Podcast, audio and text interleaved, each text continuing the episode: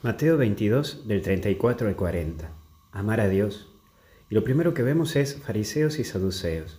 Qué duro es encontrarnos con divisiones religiosas. Más bien, divisiones ideológicas en lo religioso.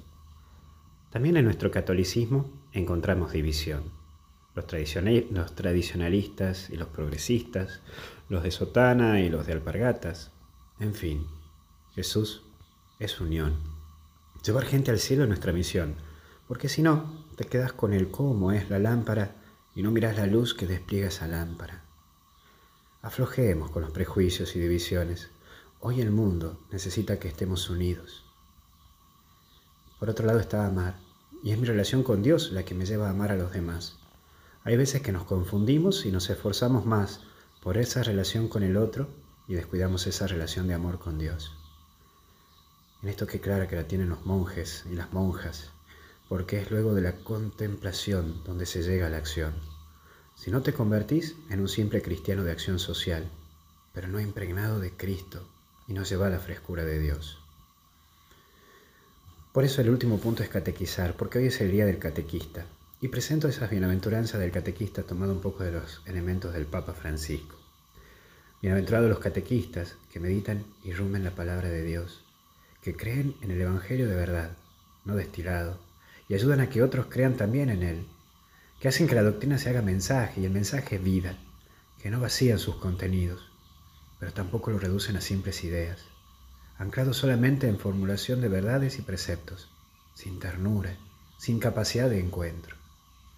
Bienaventurados los catequistas que no tienen miedo a las periferias, que salen de sus casas y de sus, de sus cáscaras eclesiales, de las sacristías y secretarías parroquiales para salir a la calle, golpear puertas, anunciar que Jesús vive, no solo hablando de Él, sino haciéndolo ver en sus vidas, presente en medio de su pueblo. Bienaventurados los catequistas que priman el ser catequistas al dar catequesis, que quieren ser testigos antes que maestros, y que quieren ser testigos en cadena y no testigos de sí mismos, y cuya única autoridad consiste, como la del maestro, en nutrir y hacer crecer.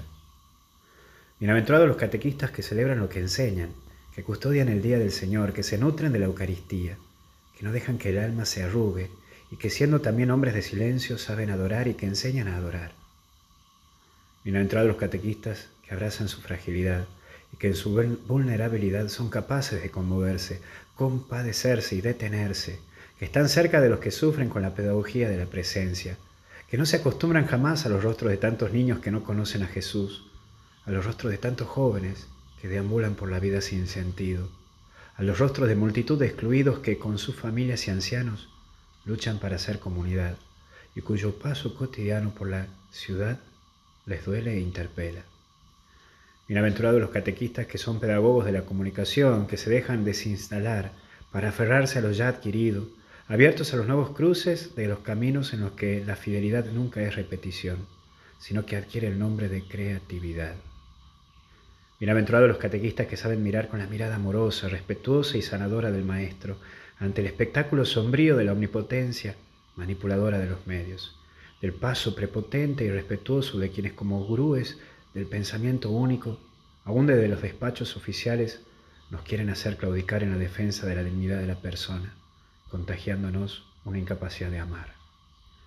Bienaventurados los catequistas que desempeñan la diaconía de la ternura y del acompañamiento, y la pedagogía del diálogo, que saben escuchar, compartir preguntas y búsquedas, que saben auscultar los interrogantes, las dudas, los sufrimientos y esperanzas de nuestros hermanos, a quienes toca no solo acompañar, sino reconocer como acompañantes y guías en el camino.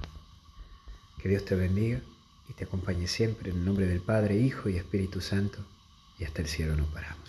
Que Dios te bendiga.